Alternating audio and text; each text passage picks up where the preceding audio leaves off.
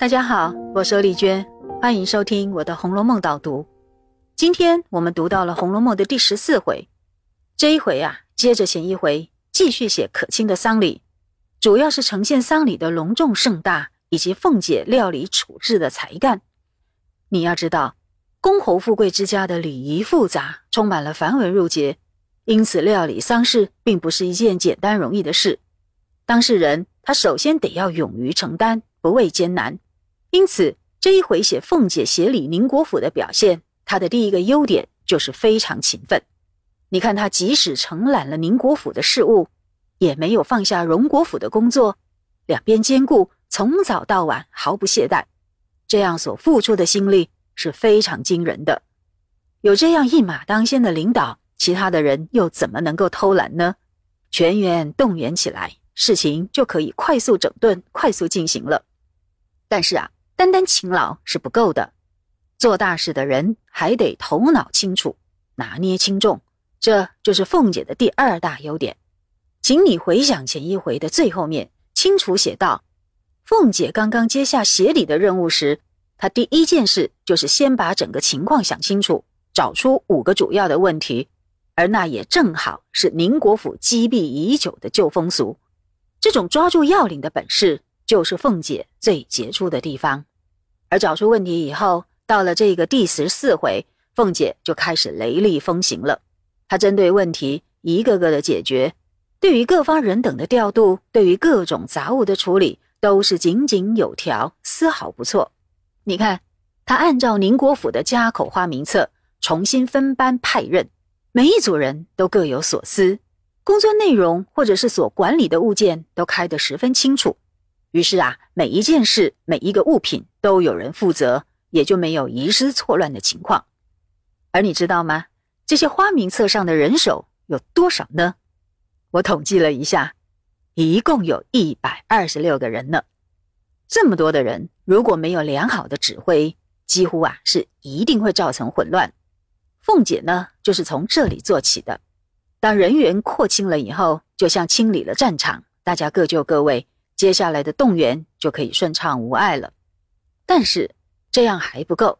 你想想看，即使分工清楚，如果有人不遵守的话，那还不是白费吗？所以啊，凤姐一开始对大家的宣告里就包含了一个很重要的立场，那就是依法行事，大公无私，赏罚分明。这很有点儿法家一视同仁的味道。果然呐，后来刚好遇到一个迟到的仆人。凤姐便铁面硬起心肠，以严厉的铁腕对他开闸，来树立威信，所以才能让人心服口服，而取得立竿见影的效果。从此以后，大家就兢兢业业，上上下下一片井然有序了。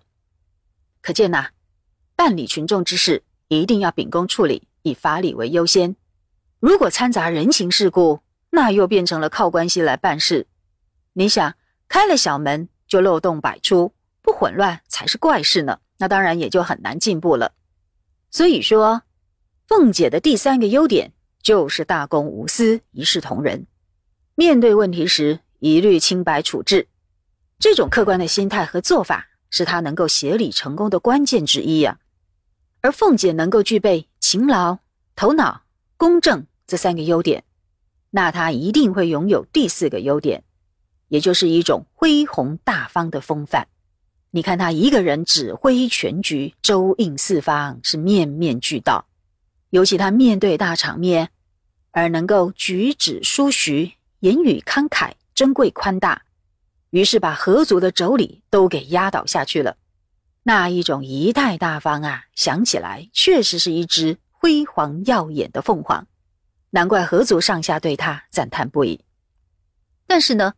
岂止是宁荣二府众望所归，曹雪芹呐，更是以一个小说家的全知观点，为凤姐戴上了最高荣誉的桂冠。让我们回想一下，前一回，也就是第十三回的最后面，小说家是用两句回墨诗来收尾的。这第十三回的回墨诗，就是对王熙凤的最高赞美。他说：“金子万千谁治国？群差一二可齐家。”意思是说，那些身穿金紫官服的朝廷要员，还比不上可以齐家的一两个群差呢。这个说法等于是把当家的女性等同于国家的栋梁，而在贾府里的这个家族栋梁，主要就是指凤姐。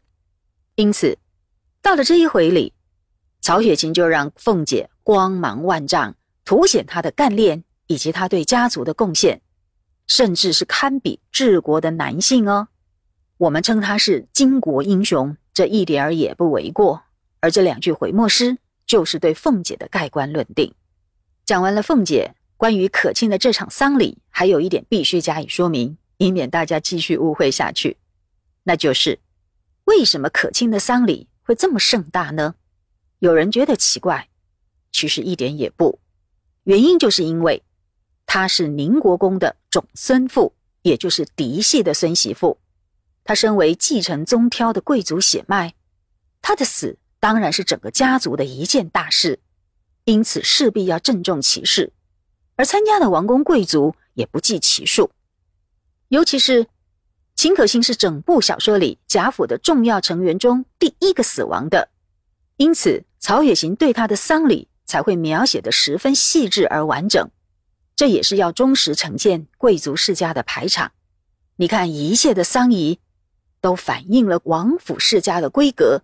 确实不同于一般，这连续的三回等于是要让读者大开眼界，让我们正确的了解贵族的世界。